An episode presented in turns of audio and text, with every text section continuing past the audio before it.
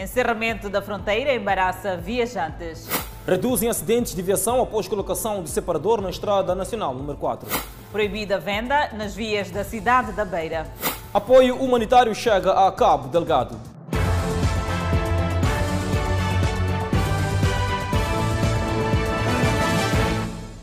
Boa noite, estamos em direto e seguramente em simultâneo com as redes sociais e Rádio Miramar. A medida tomada pelo governo sul-africano de encerrar as fronteiras não agradou a muitos viajantes. Entretanto, se instalou uma agitação na fronteira de Ressano Garcia, onde há dias várias pessoas lutam para chegar à vizinha África do Sul.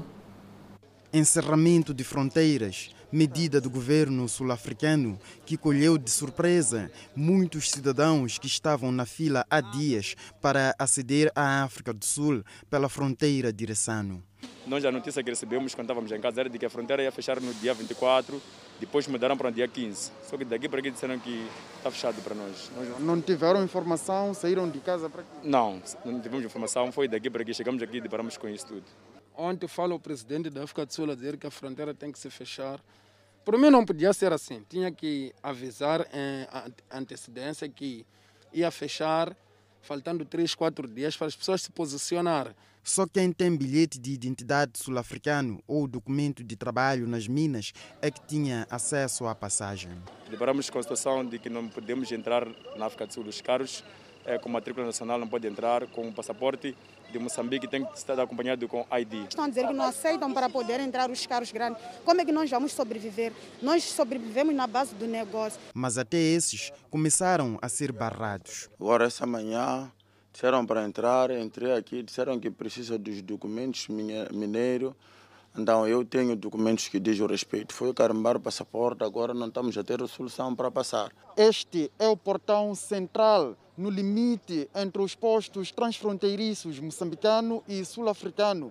Está encerrado com centenas de cidadãos cá deste lado à espera de uma eventual mudança de medida por parte do governo sul-africano. Primeiro era para fazer o teste de corona Estava, estávamos no, no, no, no na bicha de, de, teste. Os primeiros papéis são esses, nos deram ontem. E agora, hoje, dizem que não podemos atravessar. Cuidados de saúde comprometidos. Tenho data de ir ao hospital depois da manhã, assim que estou um pouco doente. Então, quase os gastos do combustível, estou a sair de Inhambane, assim, quase isso.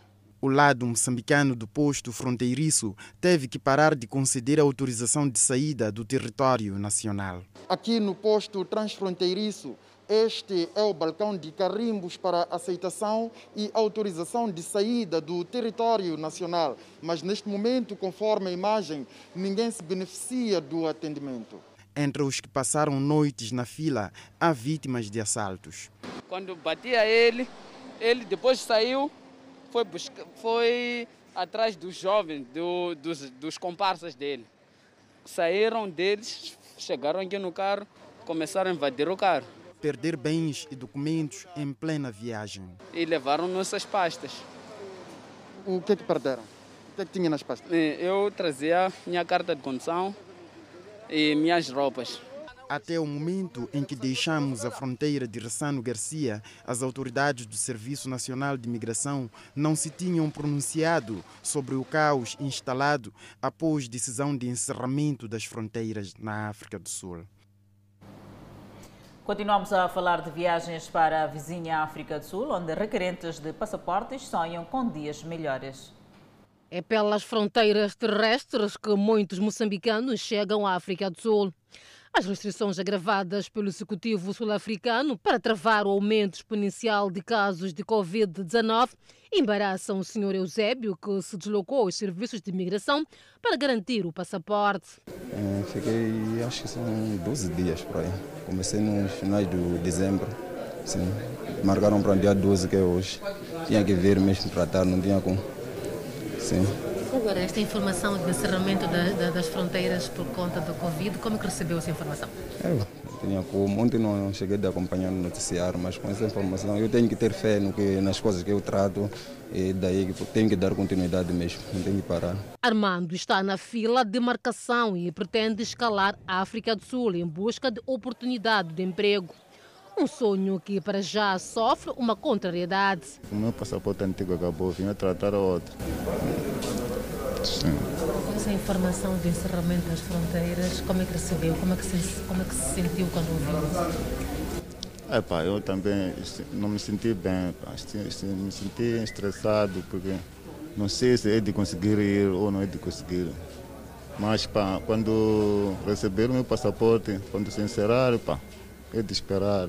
Oportunidade de emprego, mas também visita a parentes que terá de ser adiada.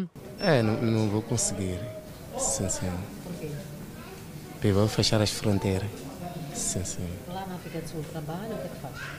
E sou negociante. Em meio a esta informação do encerramento das fronteiras a partir do dia 15 de janeiro, a quem prefira solicitar um passaporte urgente em menos eh, de 24 horas e pagar a taxa de 7.200.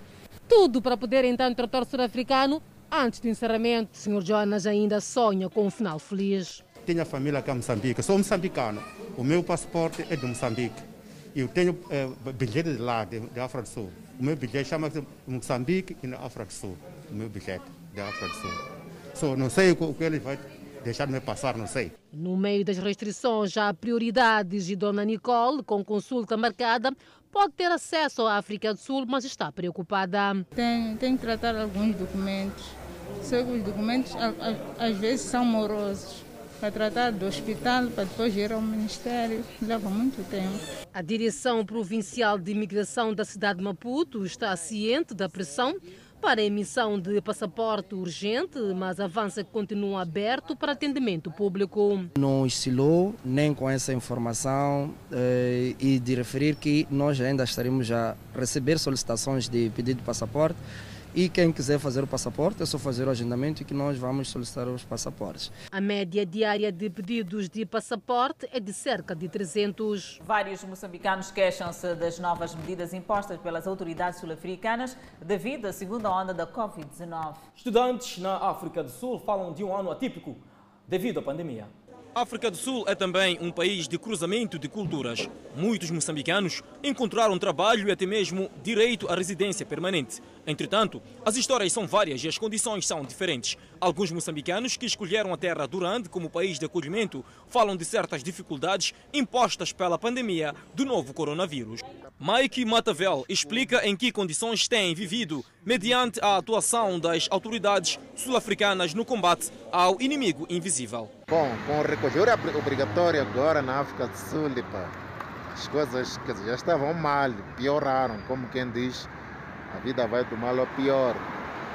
Não está fácil, não está fácil mesmo. Cada dia é mais um confinamento. Nós percebemos que epa, temos que nos precaver dessa, desses vírus aqui, mas temos que comer, temos que trabalhar, temos que alimentar a família. Pior, as coisas pioram para nós estrangeiros cá, porque epa, não temos como, não temos nenhum subsídio do governo, não somos conhecidos. Na maioria de nós não somos registrados, não somos conhecidos ainda fica muito mesmo difícil para fazer a vida cá na África do Sul ultimamente. Você vai ao mercado, epa, não pode, o poder de compra reduziu porque não há dinheiro, as pessoas já não trabalham conforme. Epa, não está fácil mesmo. A polícia quando encontra fora da hora, você tem, tem que justificar, caso não justifica, tem uma multa de, de 500 rands, quando não paga 500 rands tem que ser levado a levado cela. Wayne Foster, por seu turno, estudante secundário finalista do nível médio de nacionalidade sul-africana, fala das dificuldades impostas pela pandemia durante o ano letivo 2020. A pandemia teve efeito diferente em cada estudante. Eu, particularmente, tive bom aproveitamento mediante o novo coronavírus. Devo destacar o esforço dos professores que nos levaram a bom porto. O governo desenhou um plano para terminarmos o ano letivo com sucesso e penso que o objetivo foi alcançado. Mais uma vez, devo reconhecer o trabalho dos professores, que foram a milha extra para nos ver terminar o ano com sucesso. Foi difícil, mas o resultado final foi bom. A África do Sul relatou pelo menos 1.246.643 casos de Covid-19 incluindo 33.579 mortes, de acordo com os dados da Universidade Johns Hopkins.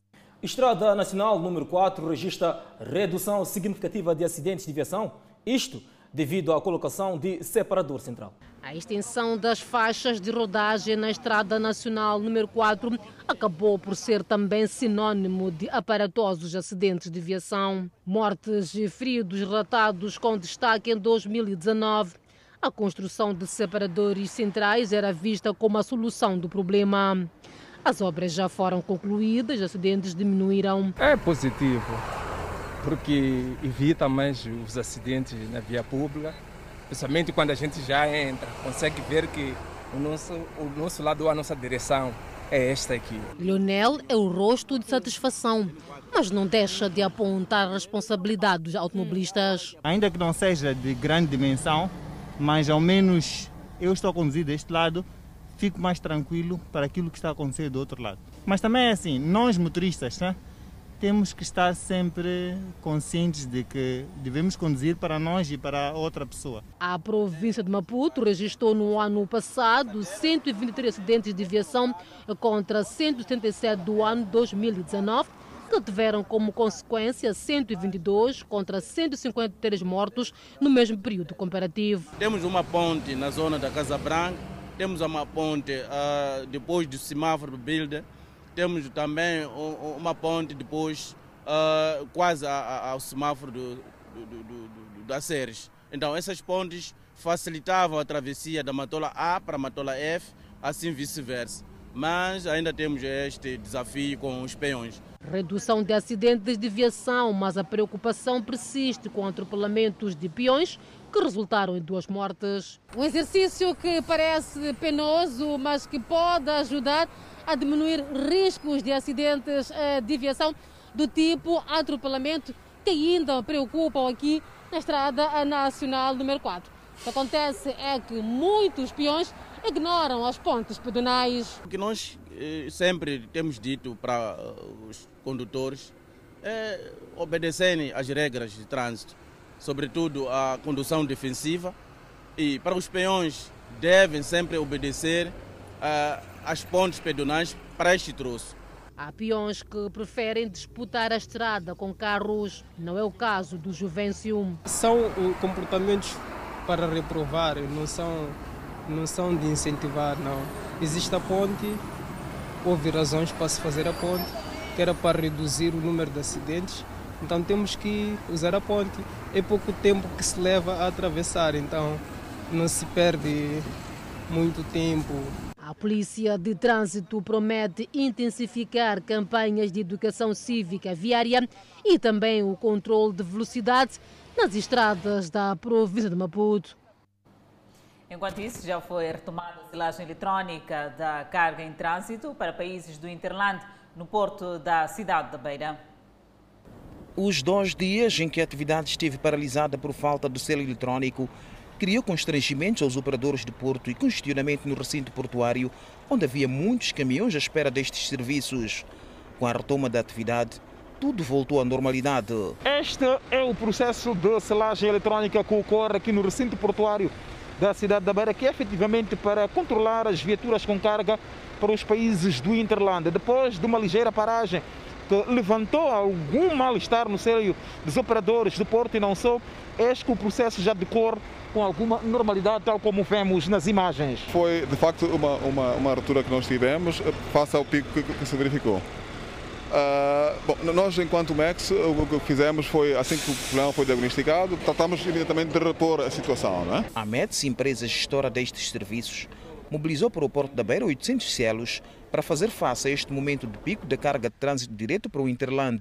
É verdade que o Porto manuseia a volta de 700 uh, eh, unidades. Uh, mas dessas 600 unidades, cerca de 360 representam, representam o trânsito e, e, e desses 360 só cerca de 200 é que são efetivamente o trânsito direto, que é objeto do processo de selagem eh, neste momento. Para além disso, nós mobilizamos todos os recursos eh, eh de reserva que nós tínhamos no, no país e colocámos-los, obviamente, na cidade da Beira, que é onde temos o maior fluxo de mercadoria em trânsito para, para, para o Interland. A METS assegura que de hoje em diante o processo vai decorrer com normalidade, até porque já reforçou em selos eletrônicos, como também na componente de recursos humanos. Os automobilistas mostraram satisfeitos com o decorrer dos trabalhos. Hoje mais ou menos está a andar. Estamos livres aí. Os primeiros dias foi um pouco difícil, mas esses dois dias, estou vendo que o trabalho já está um pouco, está nos aliviando poucos aos poucos. Está satisfeito agora? Sim, estou satisfeito com o trabalho. A METS lamentou os constrangimentos que a situação causou e assegura ter encomendado 2 mil selos eletrônicos para fazer face ao crescimento da economia dos países do Interland.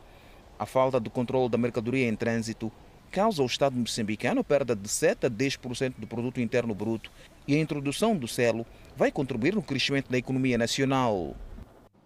A Direção de Identificação Civil na cidade de Maputo retoma atividade marcada por longas filas, depois de paralisação devido a casos positivos de Covid-19 em dois funcionários.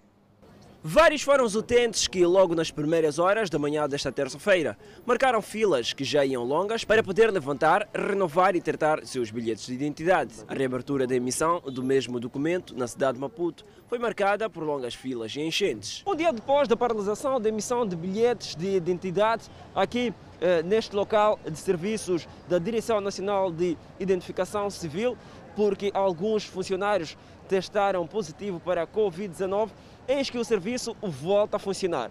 No entanto, longas filas caracterizam este lugar e reclamações por parte dos utentes não cessam. E o senhor Alexandre é disso exemplo. Estou aqui há três horas de tempo quase. Levaram-nos, os BI eram cinco e meia. Eram seis e meia.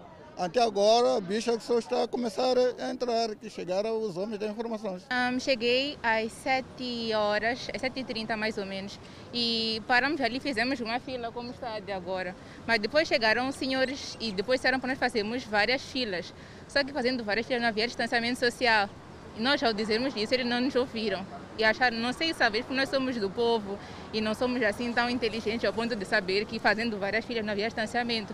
Então, como houve confusão na recolha dos talões, nós voltamos a fazer uma fila. Não sabemos se assim eles vão zangar ou não.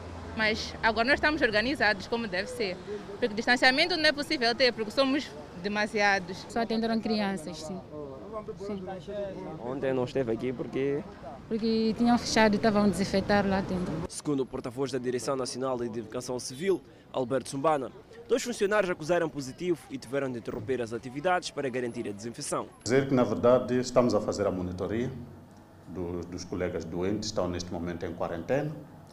Uh, toda, como tínhamos dito, todos os funcionários que tiveram contato direto com estes dois colegas que acusaram positivo para a Covid estão neste momento uh, a fazerem testagem e aqueles que por qualquer aventura terem sinais desta doença, naturalmente que também serão submetidos uh, a tratamentos, serão submetidos a, a, todos os exames necessários por forma a aferirmos da sua saúde. Quanto às enchentes que se registram, sublinhou que os meses de dezembro e janeiro têm sido de pico de procura de serviços de identificação civil.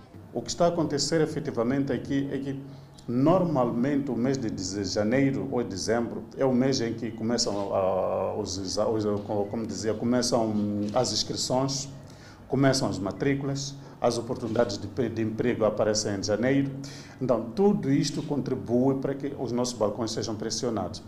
Recorde-se que já quatro funcionários acusaram positivo ao teste de coronavírus e ficaram totalmente recuperados. Com os últimos dois casos, somam seis de funcionários da Direção Nacional de Identificação Civil. Consultora prevê que o custo de vida em Moçambique vai acelerar este ano. As projeções apontam para uma inflação de 4,3% no fecho de 2021.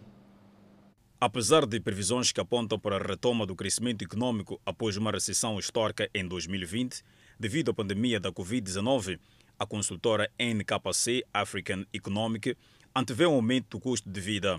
Segundo a consultora, o índice de inflação em Moçambique vai acelerar de 3% em 2020 para 4,3% em 2021, alertando ainda que o metical já caiu 18% no ano passado. Os preços subiram pelo quarto mês consecutivo em dezembro, passando de 3,2% em novembro para 3,5% face ao período homólogo 2019, segundo números oficiais, levando os analistas a antecipar uma subida de 4,3% para o conjunto deste ano. Em relação à depreciação do metical, a consultora escreve que surge num contexto de queda de preços nas exportações de matérias-primas de Moçambique e aversão global ao risco, salientando que, como o país é um importador líquido de bens de consumo, uma moeda mais fraca é geralmente associada a um aumento dos preços para os consumidores. Para além disso, antevemos que o preço médio do petróleo vai aumentar quase 20% este ano e as cadeias de abastecimento também enfrentam possíveis perturbações devido à pandemia de Covid-19, insurgência em Cabo Delgado e o risco de inundações, concluíram os analistas. E as autoridades governamentais de Cabo Delgado receberam esta terça-feira produtos alimentares, vestuário, artigos para bebés, entre outros, em apoio às vítimas do terrorismo. São 10 contentores contendo diversos produtos que se destinam a minimizar o sofrimento das mais de 500 mil famílias afetadas pelos ataques armados em Cabo Delgado. O donativo foi organizado pelo Ministério de Transportes e Comunicações através de uma iniciativa nacional denominada Todos Juntos Podemos Encher um Navio de Esperança, lançada em finais do ano passado. Temos noção que não é tudo, não resolveremos o problema, mas. É achamos que deveríamos dar um passo para ver se, de facto, aqueles que dormem à fome, aqueles que dormem ao relento, aqueles que, dormem, que não têm uma peça de vestuário no seu corpo, consigam com o nosso apoio, a partir de hoje ou de, quando as coisas chegarem, é, minimizar o seu sofrimento. A recolha dos kits hoje entregues às autoridades de Cabo Delgado teve lugar nos portos de Maputo, Beira e Nacala Porto. E segundo a vice-ministra de Transportes e Comunicações, a campanha continua a receber mais apoios que no futuro deverão chegar a esta província. E com este tanto material aqui entregue, irá minimizar aquilo que é a necessidade por bens alimentares e não só das famílias deslocadas aqui em Cabo Delgado. Gestos como este, que está a ser levado a cabo pelo Ministério dos Transportes e Comunicações, constituem um momento de prova de que o povo moçambicano sabe responder com solidariedade, carinho e ternura sempre que uma comunidade fica afetada por uma adversidade. Nós queremos dizer e garantir neste momento e aqui que estes bens vão efetivamente chegar aos seus reais destinatários. Queremos dizer que este gesto não termine desta vez. Queremos apelar para que todos os moçambicanos se entreguem na procura de formas que visem minimizar o sofrimento destes muitos moçambicanos aqui na nossa província, enquanto pelo menos durar este conflito sem rosto. Os ataques terroristas nas regiões norte e centro de Cabo Delgado iniciaram em 2017, mas a intensificação das incursões dos insurgentes em 2020 provocou uma vaga de deslocados. O governo local tem estado a realojar estas famílias em zonas de reassentamento. A assistência alimentar e em outros kits tem sido a forma encontrada pelas autoridades locais para garantir a implantação dessas famílias nas novas aldeias, enquanto organizam-se para produzir a sua própria comida. O aumento de casos ativos da Covid-19 na cidade da Beira está a preocupar o Conselho Municipal local. Davis Simango diz que vai reforçar as medidas de sensibilização e fiscalização das atividades. A falta de observância das medidas de prevenção nas festividades de Natal e fim do ano é apontada como fator que, em parte, contribuiu para o aumento dos casos positivos da Covid-19 no país. A cidade da Beira, por exemplo, que antes da quadra festiva apresentava resultados animadores, hoje começa a preocupar qualquer um. Os casos depois do 1 de janeiro continuam a disparar e, no entanto, durante a nossa comunicação pela passagem final do ano, havíamos alertado para o tipo de convívios que devíamos ter, que as famílias deviam passar em casa e os casos disparam, é um sinal claro da ausência do distanciamento social e do uso das máscaras e outras medidas de prevenção. Com mais de 200 casos positivos só na cidade da Beira, as autoridades municipais pretendem apertar o cerco aos aglomerados para evitar que haja mais contaminações. Temos aglomerados nos mercados, temos aglomerados nos cemitérios, temos aglomerados nas casas mortuárias Portanto, a partir de agora, vamos voltar a fiscalizar que as nossas casas mortuárias não ultrapassem a 20, que os nossos cemitérios nos dias dos funerais também não ultrapassem a 50. A partir da segunda-feira, o Conselho Autárquico da Beira não vai permitir a venda em passeios e também na via pública, tal como vemos num dos pontos da capital provincial de Sofala. Entende a idilidade que o comércio em locais como estes tem estado a contribuir para o aglomerado populacional. Não como, é, vai ser difícil para conseguir tirar toda a gente no, no mercado, porque dentro não tem espaço. Então, esta medida tomada pelo Conselho Municipal, na sua opinião, não é bem-vinda? Não está bem-vinda, porque muitos estão a batalhar daqui mesmo. Procurar lugar para as pessoas nos levar. Mamãe, senta aqui, você senta aqui, está aqui seu espaço. Estamos prontos. Caso isto não aconteça, vocês vão continuar? Não temos como, sim, porque queremos dar pão às crianças. O consumo excessivo de álcool nas barracas, o horário de funcionamento das mesmas e o convívio nas praias voltará a merecer uma fiscalização apertada da Polícia Municipal da Beira, tal como anunciou Davis Simango. Moradores do bairro de Laulane, arredores da cidade de Maputo, queixam-se de invasão de privacidade por parte de pedreiros de uma obra de dois andares. Da vista de cima, os mestres de obra não só acertam os pilares e fazem crescer a infraestrutura. Segundo a vizinhança, de lá estes têm a vista das residências, que a maior parte delas tem casas de banho sem cobertura. E é de lá onde lançam os olhos. Vem coisa, construir no meio dos pobres, que não tem casa de banhos. Então nós falamos com eles, não nos entendemos. Fomos ao chefe de quartel, o chefe de quartel nos deu coisa, documento para Círculo. Círculo não, não, não, não deu resposta. Fomos quatro vezes no distrito municipal. Vieram uma vez, tiraram coisa, andamos aqui, no dia seguinte começaram a, coisa a trabalhar. Fomos de novo. Coisa, nos... Mas vocês estão a reclamar o quê, bem, bem, bem? Reclamar para nos cobrir coisa, os casas de banho. Nossas casas de banho estão abertas. O que está a passar nessa obra aqui, quando eles querem fazer trabalho, eles interrompem a rua. Não podemos passar. As pessoas, quando entram na casa de banho, eles filmam por telefones, insultam. Nesta casa, por exemplo, já quase que não se toma banho durante o dia, devido à proximidade que tem com a obra. Quando entra minha sobrinha na casa de banho, andam de chamar de qualquer maneira, sem roupa. E quando, minha mãe também, quando entra para lá, se cobre com a capulana e espreitam, andam a, a falar cada coisa, andam a tirar fotos. Eu, pessoalmente, quando peço para ir tomar banho e para a escola, dizem que nós não somos culpados, nem temos nada a ver com isso aí. E o problema afeta vários outros vizinhos. São coisas que eu ouvi de, de, com os meus ouvidos. A pessoa a dizer, estou a pedir afastar, quero tomar banho. Ele está a dizer, não estou a olhar para ti. Os moradores já diversas vezes contactaram a estrutura do bairro de forma a resolver o problema, mas desde então nada se fez. E seguimos com outras notícias. O Ministério da Administração Interna de Portugal enviou armamento para as forças policiais de Cabo Verde e São Tomé e Príncipe. O ato insere-se na política de cooperação portuguesa na área da segurança interna com os países africanos lusófonos.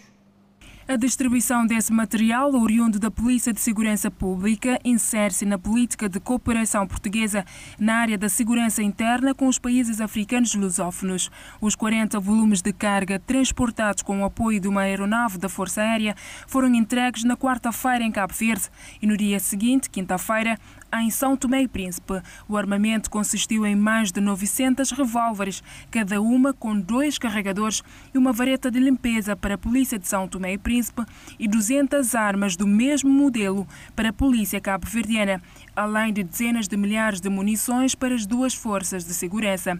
Com este processo de cedência de armamento que decorre do Programa de Modernização do Material das Forças e Serviços de Segurança Nacionais, a Polícia de Segurança Pública contribui assim para o reforço das capacidades das duas organizações lusófonas congêneres, a Cooperação Técnico-Policial de Portugal com os países africanos lusófonos, além de apoiar o desenvolvimento de competências técnicas e operacionais das respectivas forças e serviços de segurança, envolve também as vertentes da formação e assessoria.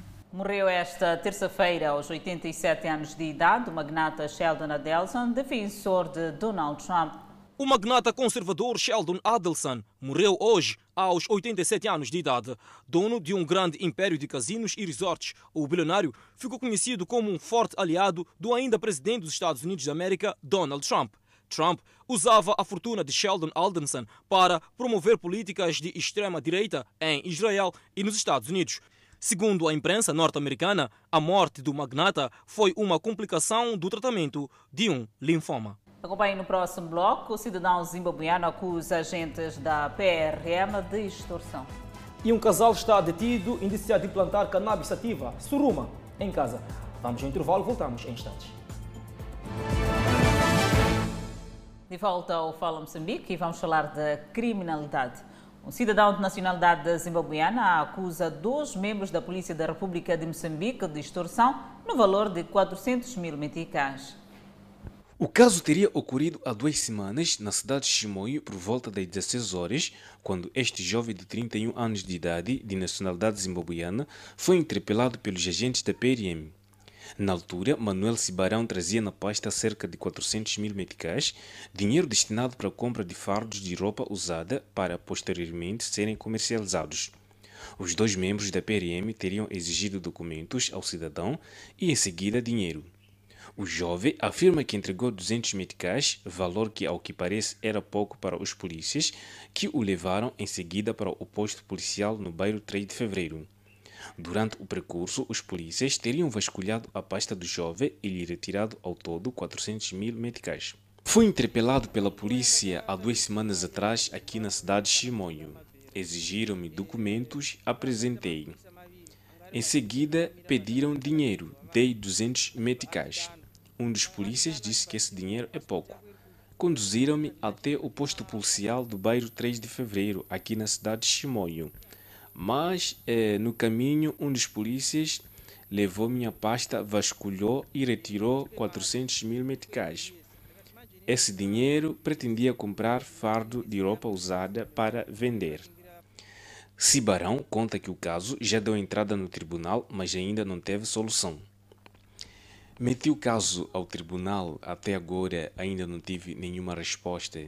Preciso do valor porque quero continuar com o meu negócio de venda de fardo de roupa usada.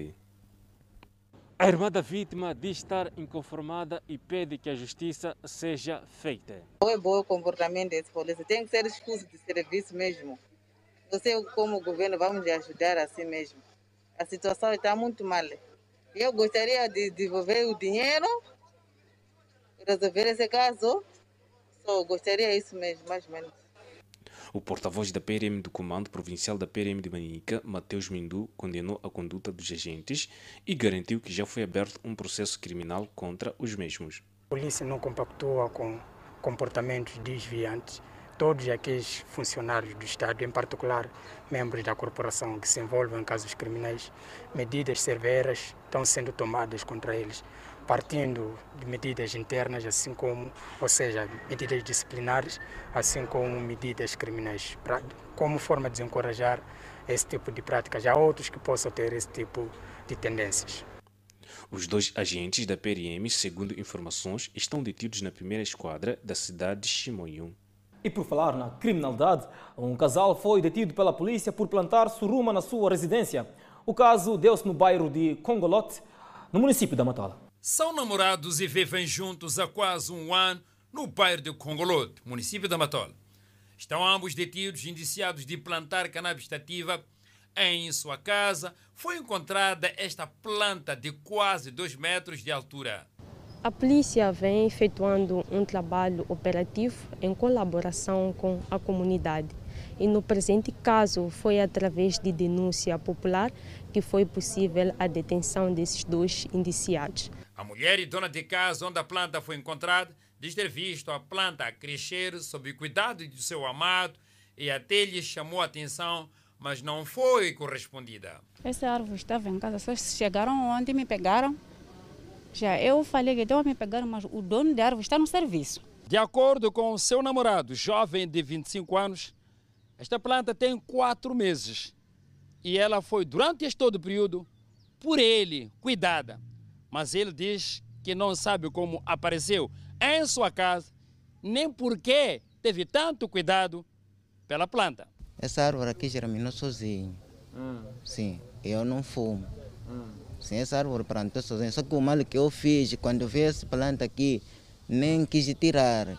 Até que pensei um dia cortar, tirar até essa parte aqui que eu cortei um pouco. Depois, epa, Não sei o que me fez até que eu deixar. Você não sabe que isto é suruma? Sei. A polícia exorta a população a ser vigilante e denunciar situações de natureza criminal e de estar pronta a atuar. Em Moçambique, a cannabis sativa é uma droga proibida por lei, sendo que a sua posse, venda e consumo são punidos pelo Código Penal. O Banco Africano de Desenvolvimento para a África Ocidental tem agora um novo vice-diretor-geral. Trata-se de Joseph Martial Ribeiro, que desempenhava a função de representante residente do BAD em Angola. Estas nomeações servem, segundo o BAD, para preparar o envolvimento do banco na recuperação das economias africanas pós-pandemia.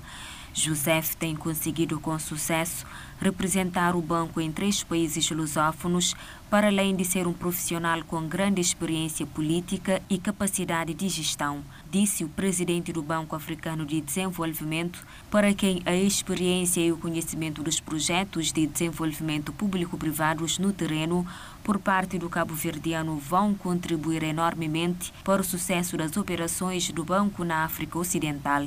Em declarações, José Martial Ribeiro manifestou-se honrado com a confiança nele depositada através da nomeação que considerou de prestígio e a qual promete assumir com responsabilidade.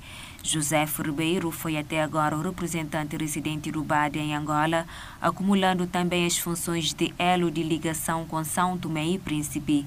Antes de ingressar no maior banco multilateral africano em 2000, José Ribeiro tinha trabalhado como consultor de engenharia, mas nos últimos 20 anos no BAD e já foi responsável por Angola entre 2009 e 2011, ano em que passou para Moçambique até 2017, tendo então voltado a Angola. A sua promoção surge no contexto de renovação dos diretores regionais, um dos primeiros passos tomados por Akiumi Adesina depois da reeleição e que serve de preparação para a recuperação econômica pós-pandemia da Covid-19. Convidamos a um breve intervalo, voltamos dentro de instantes. Até já. De volta e falamos da evolução da Covid-19 no país. Moçambique registrou mais 547 recuperados, elevando para 18.170 o cumulativo. O país tem cumulativamente 1.003 internados, sendo 135 nos centros de internamento da Covid-19. Seguimos com outro quadro de número de casos positivos. O nosso país tem acumulativamente 22.996 casos positivos registrados, dos quais 22.680 de transmissão local e 316 importados. Moçambique testou nas últimas 24 horas 2.468 amostras, das quais 662 revelaram-se positivas. Dos casos hoje reportados, 608 são de nacionalidade moçambicana e 6 estrangeiros. Destes, quatro de nacionalidade angolana, alemã, italiana e francesa, e ainda dois de nacionalidade sul-africana. Há ainda 48 indivíduos de nacionalidade ainda por apurar. Todos resultam de transmissão local. Há registro de mais quatro mortes, elevando para 201 as vítimas mortais.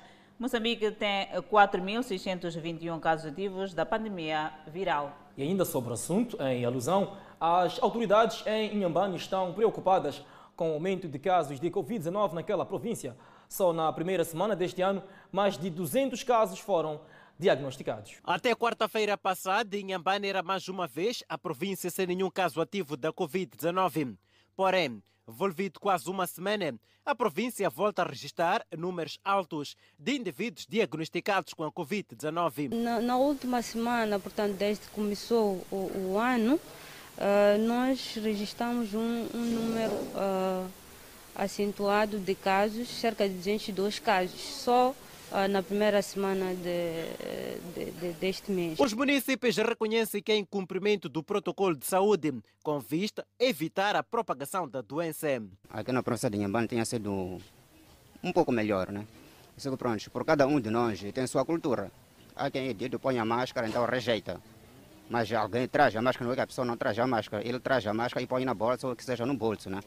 Mas quando entra no shopping, então a intenção já não se recorda de pôr a máscara. As autoridades aqui na cidade de Inhambane acreditam que o não cumprimento de algumas medidas preventivas para evitar a contaminação da Covid-19 pode estar por detrás do elevado número de casos relacionados com a contaminação desta doença. Houve aquilo que é o, um comportamento não considerado uh, adequado para uh, este momento da pandemia. Portanto, as pessoas uh, aglomeraram-se uh, em, quase, em quase toda a província.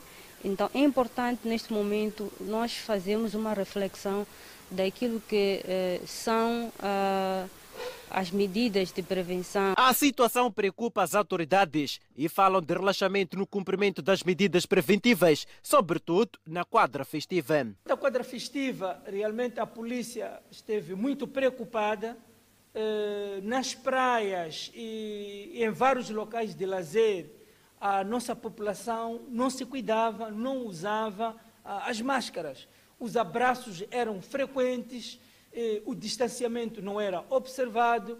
As autoridades policiais em Inhambane prometem intensificar as ações de fiscalização na via pública, de modo a repor em ordem, sobretudo no que diz respeito ao uso das máscaras. Desde que iniciou a pandemia, a província registrou um cumulativo de 643 casos positivos, dos quais 436 recuperados e 203 ativos. Quatro pessoas perderam a vida vítima da Covid-19 nos centros criados para acolher pessoas padecendo da Covid-19. Neste momento, não há nenhum internado devido a esta doença. E municípios em Chimoio sépticos quanto ao uso de meios circulantes recém-adquiridos pelo município. O Conselho Autárquico de Chimoio adquiriu recentemente uma frota de caminhões entre compactadores de limpeza de asfalto, porta-contentores, betoneiras, entre outros. Com a chegada desses meios, os munícipes jubilaram mas agora estão com dúvidas. Em relação aos carros, queria dizer que os carros também já começaram a fazer grande trabalho.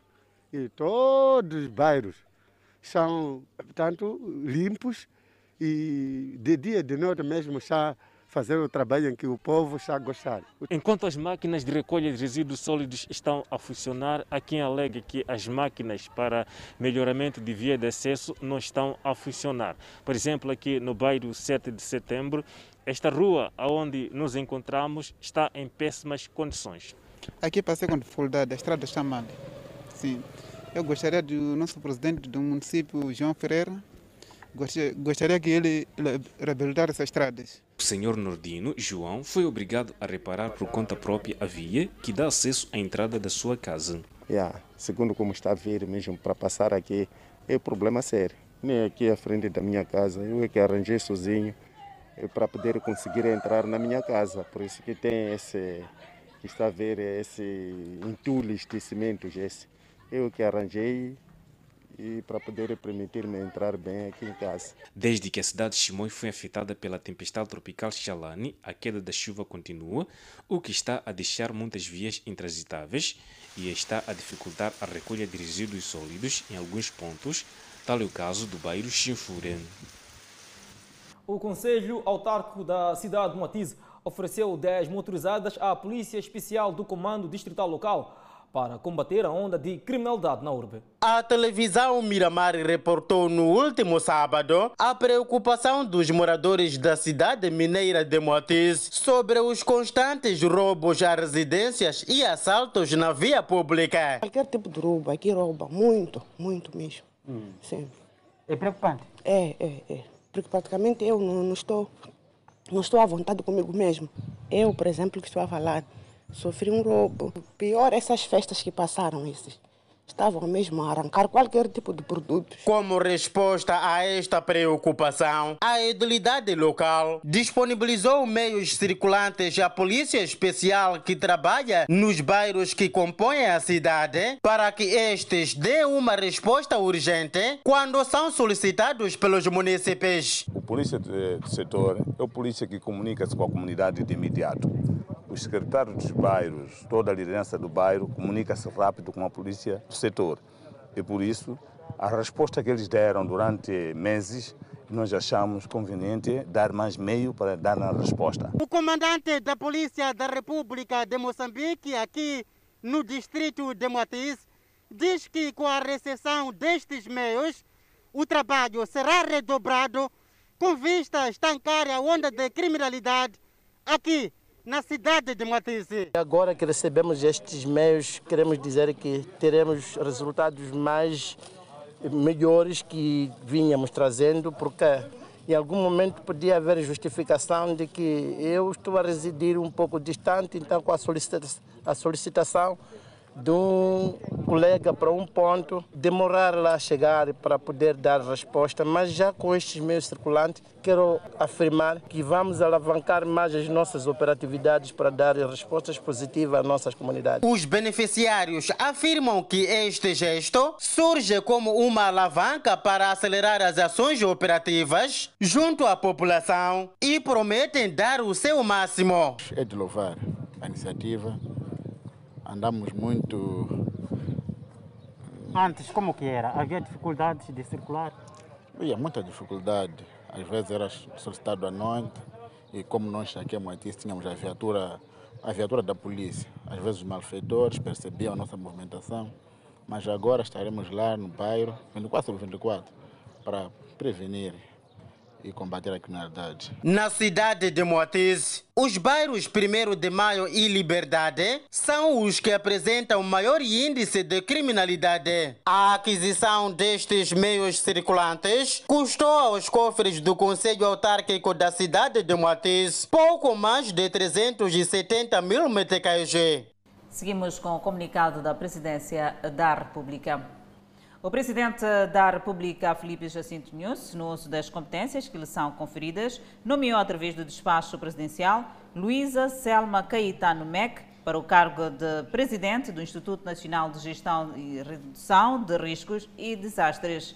No outro dispositivo legal, o chefe de Estado nomeou igualmente, através do despacho presidencial, Gabriel Belém Monteiro para o cargo de vice-presidente do Instituto Nacional de Gestão e Redução de Riscos de Desastres. Seguindo com outras informações, o preço do barril de petróleo no mercado internacional atingiu um novo máximo desde fevereiro de 2020. A cotação ultrapassou 56 dólares. Na manhã desta terça-feira, o preço do barril de petróleo Brent, referência na Europa e na maior parte do mundo, subiu 1,96% em relação ao fecho do dia anterior para 56,62 dólares, atingindo o máximo em 11 meses no mercado de futuros para entrega em março. Entretanto, e apesar da tendência ascendente, ainda existem preocupações sobre a evolução da procura de petróleo e o aumento do caso de Covid-19 na China. De acordo com analistas, a escalada do Brent continua após uma reunião da Organização dos Países Exportadores de Petróleo e seus aliados, realizada no início da semana passada, no qual os membros acordaram num corte coletivo de 1,4 milhão de barris por dia, além das cotas previamente estabelecidas. Acompanhe no próximo bloco realizado funeral de guardas florestais mortos em ataque. Enquanto isso, a Grécia vive nova onda da pandemia. É a atualidade internacional. Nós voltamos em instantes. Seguimos agora com a atualidade internacional. Parentes, amigos e colegas compareceram ao enterro de seis guardas florestais no Parque Nacional de Virunga, no leste do Congo, mortos durante um ataque no último fim de semana. Caminhões carregaram os caixões para o cemitério de Macau na segunda-feira, onde os familiares prestaram suas últimas homenagens a seus entes queridos. No domingo, a violência ocorreu em Niamatuiti, localizado na área de Rutsuru, parte do parque, de acordo com o Instituto Congolês para a Conservação da Natureza. É o mais recente ataque na parte oriental do Congo, onde vivem alguns dos últimos gorilas das montanhas do mundo. De Morod disse que a insegurança não atinge apenas o Instituto Congolês para a Conservação da Natureza, que está a cargo do parque, mas todas as instituições e a população de Kivu do Norte, que hoje trabalha tentando melhorar a situação para diminuir a violência e, ao mesmo tempo, diminuir a pobreza. Malik Abdol Surumu, que perdeu seu irmão mais novo durante o ataque, pediu às autoridades do parque que melhorassem a segurança dos guardas para que não se tornem o alvo dos ataques diários. Não houve reivindicação imediata de responsabilidade, embora ataques anteriores a guardas florestais de Virunga tenham sido atribuídos a vários grupos armados que disputam o controle dos recursos naturais do leste do Congo. Em abril de 2020, uma emboscada perto do Parque Nacional de Virunga matou 12 guardas florestais e 5 civis e feriu gravemente vários outros. Mais de 200 guardas florestais foram mortos desde que Virunga se tornou um parque nacional em 1925, dizem as autoridades. Enquanto isso, a invasão ao Capitólio nos Estados Unidos da América continua a suscitar várias reações ao redor do mundo.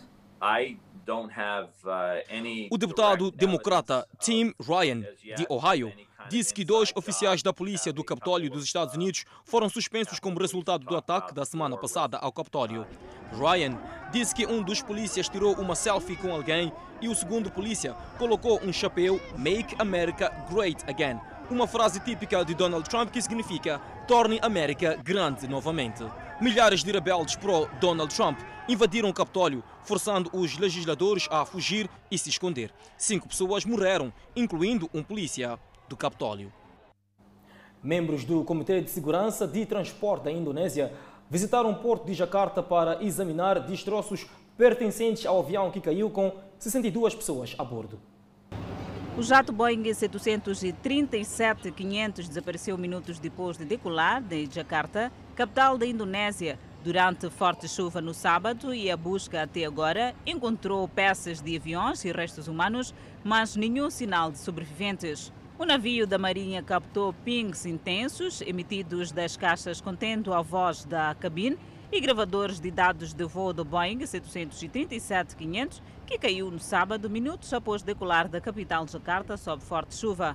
Os mergulhadores usavam equipamentos de localização de ping de alta tecnologia para estreitar ainda mais suas buscas abaixo de 20 metros de lama no fundo do mar mas as caixas pretas estão enterradas sob toneladas de objetos pontiagudos nos destroços, disse o almirante-chefe da Marinha, Yude Margono. Ele disse que remover esses obstáculos está a retardar os esforços para alcançar os dispositivos. Um veículo operado remotamente foi enviado para o local da Caixa Preta e Margon diz que pelo menos 160 mergulhadores serão enviados na terça-feira para impulsionar a busca pelas caixas pretas. Mais de 3.600 equipas de resgate, 13 helicópteros, 54 grandes navios e 20 pequenas embarcações se juntaram à busca que já encontrou partes do avião e restos humanos na água a uma profundidade de 23 metros.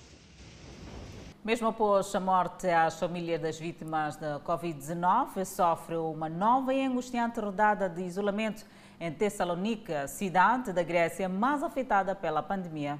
Segundo as regras estabelecidas pelas autoridades municipais, as vítimas do coronavírus estão a ser enterradas separadamente de seus entes queridos numa seção separada do cemitério. A Grécia sofreu um revés alarmante no final de outubro, quando uma série de infecções baixas de oito meses terminou abruptamente e as enfermarias dos hospitais foram esgotadas. Thessaloniki, a segunda maior cidade da Grécia, junto com áreas vizinhas do norte do país, sofreu o impacto do aumento durante semanas, relatando um número diário maior de infecções do que a capital, Atenas, apesar de ter cerca de um quarto do tamanho de sua população. Como as infecções aumentaram no outono, as salas de emergência dos hospitais foram equiparadas a dois cemitérios em Thessaloniki, onde as vítimas da pandemia estão enterradas, em terrenos onde os escavadores de terra são usados e mantêm filas de sepulturas recém-cavadas para garantir que os funerais sejam curtos. Cruzes brancas frágeis e pequenos sinais, feitos de madeira comprensada, marcam cada túmulo. Segundo a tradição grega, os restos mortais são normalmente removidos após três anos de sepultamento e levados para um ossário. Mas, sob as novas regras, as vítimas de coronavírus devem permanecer enterradas por 10 anos. O oficial local, Petros Trakas, disse que as polêmicas medidas de sepultamento foram adotadas depois de não obter qualquer orientação da Organização Nacional de Saúde Pública. A unidade de terapia intensiva de um hospital em Lima, no Peru, está esgotada à medida em que surge uma nova onda de infecções naquele país. 20 pacientes disputam leito na unidade onde a luta entre a vida e a morte é travada a cada minuto. A terrível situação tem levado os peruanos a implorar por uma cama nas redes sociais, já que os casos diários chegam a 1.500. Há um mês, apenas cinco pacientes aguardam leito na unidade de trabalhos intensivos do Hospital Alberto Sabugal. Há escassez de leitos decorrentes do aumento do número de casos e do fato de um paciente do Covid-19 demorar até o mês para deixar a unidade vivo ou morto. Os hospitais das regiões Norte, Sul e Centro do Peru não têm leitos em suas unidades intensivas. Na capital Lima, restam apenas seis leitos de terapia intensiva. O país inteiro possui 1.656 leitos de UTI, menos que os mais de 1.800 disponíveis na capital da vizinha Colômbia, segundo dados oficiais.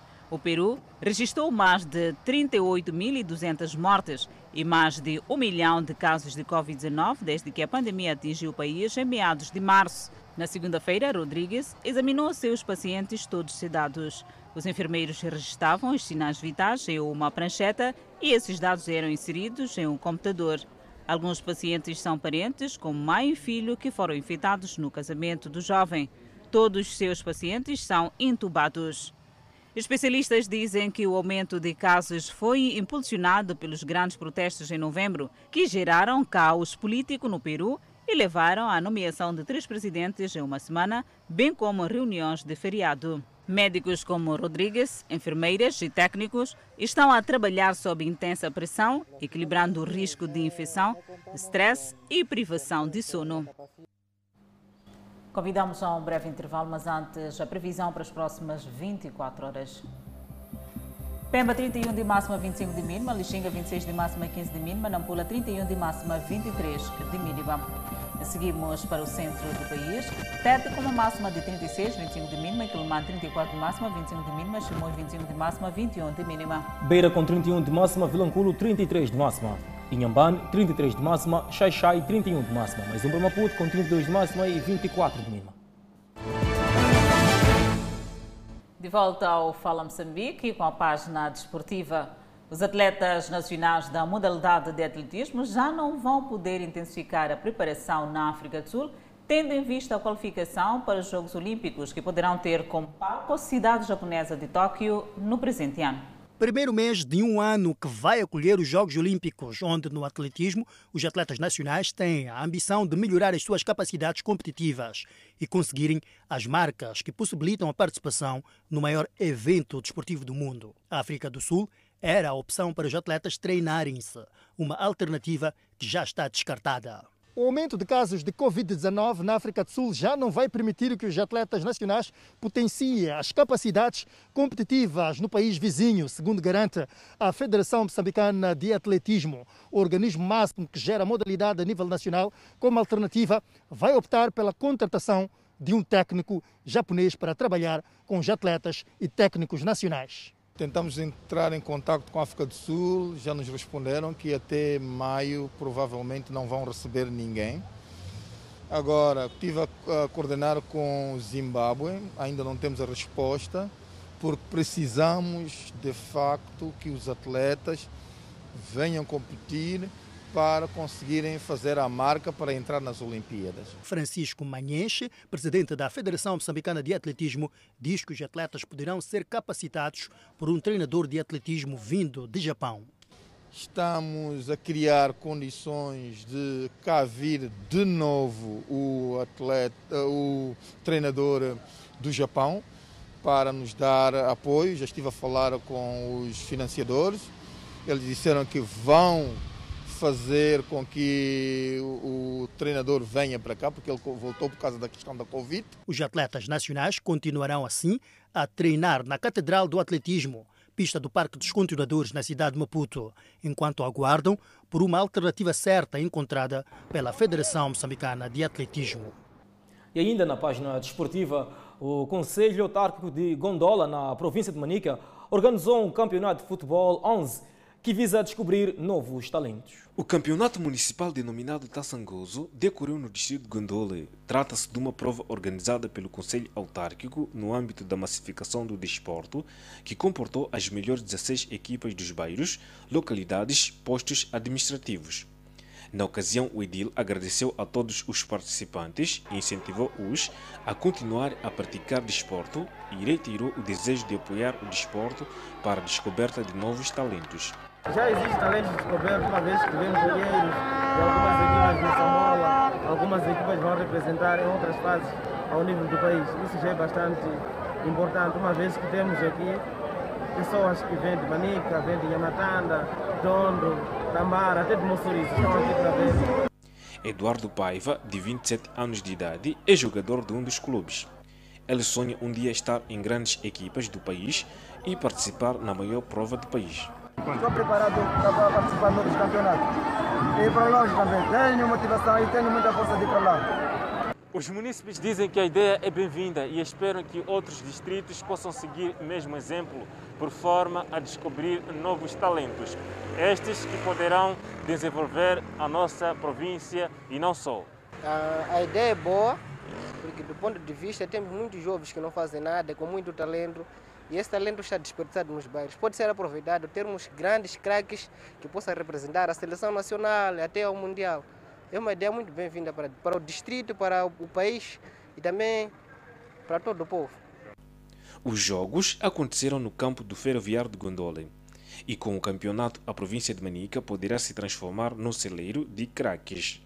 Os nadadores do Clube Ferroviário de Maputo já iniciaram com o processo de preparação na época, onde a principal ambição do departamento técnico é a recuperação das capacidades competitivas dos atletas que ficaram longos meses sem treinar devido ao Covid-19.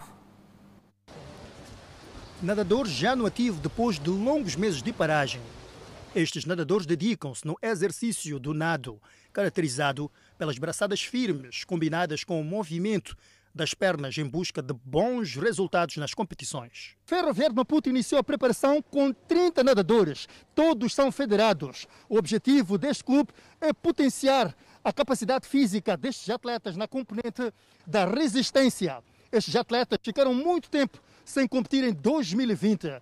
O Departamento de Natação do Clube Verde e Branco olha com preocupação a época 2020 pelo aumento de casos da Covid-19 no país. Uh, tentar melhorar os atletas, mas este, este, este, este ano e o ano passado, estão a ser anos muito atípicos, uh, eu não estou a acreditar muito que as coisas vão correr muito bem, porque por aquilo que nós estamos a acompanhar, a evolução do, do, do próprio Covid, uh, dia a dia vem aumentando, possivelmente nós somos capazes de ainda entrar em algum, algum, alguma emergência ou algum confinamento o coordenador de natação do Clube Ferroviário de Maputo, Eduardo dos Santos, diz que nos próximos meses o grande desafio será a recuperação, de forma rigorosa, da performance dos nadadores, sem cortar etapas no processo. Com aquela grande paragem que nós tivemos, é praticamente começar do zero.